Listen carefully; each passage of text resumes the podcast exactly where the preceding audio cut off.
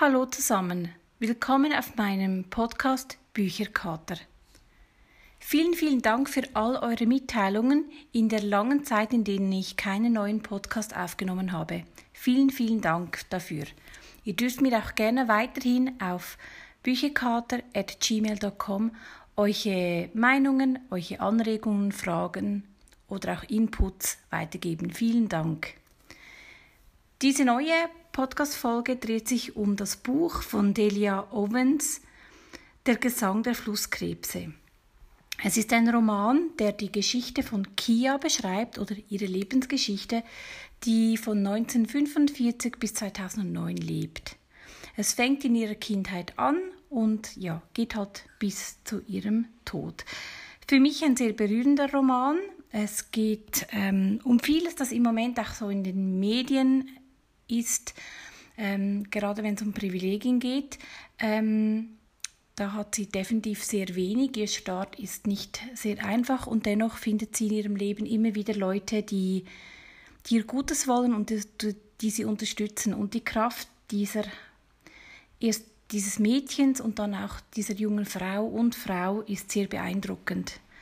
Ähm, es ist in leisen Tönen geschrieben ähm, ja, bei mir hat es sehr, sehr gut gefallen.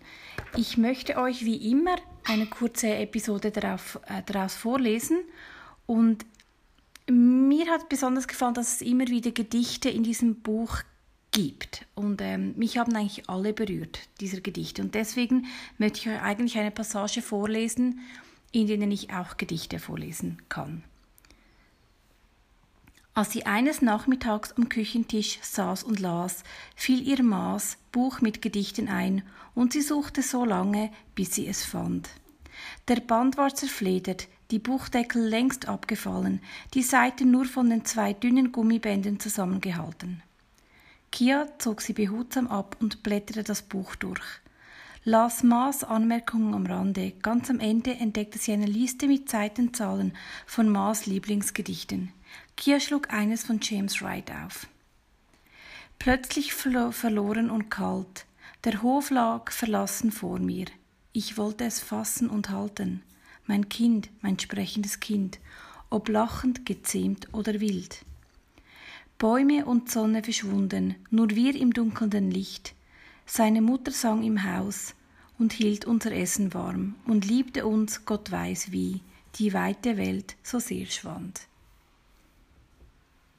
eben wie ich euch gesagt habe, so, es ist wirklich in leisen Tönen geschrieben, aber dennoch sehr, sehr, sehr spannend. Ähm, es liest sich, wenn ihr den wollt, ähm, 457 Seiten hat es und es ist im Hansa Literaturverlag erschienen. Ähm, ich wünsche euch viel, viel Vergnügen mit äh, diesem Buch und im nächsten Podcast ähm, wird es ein bisschen politisch von mir.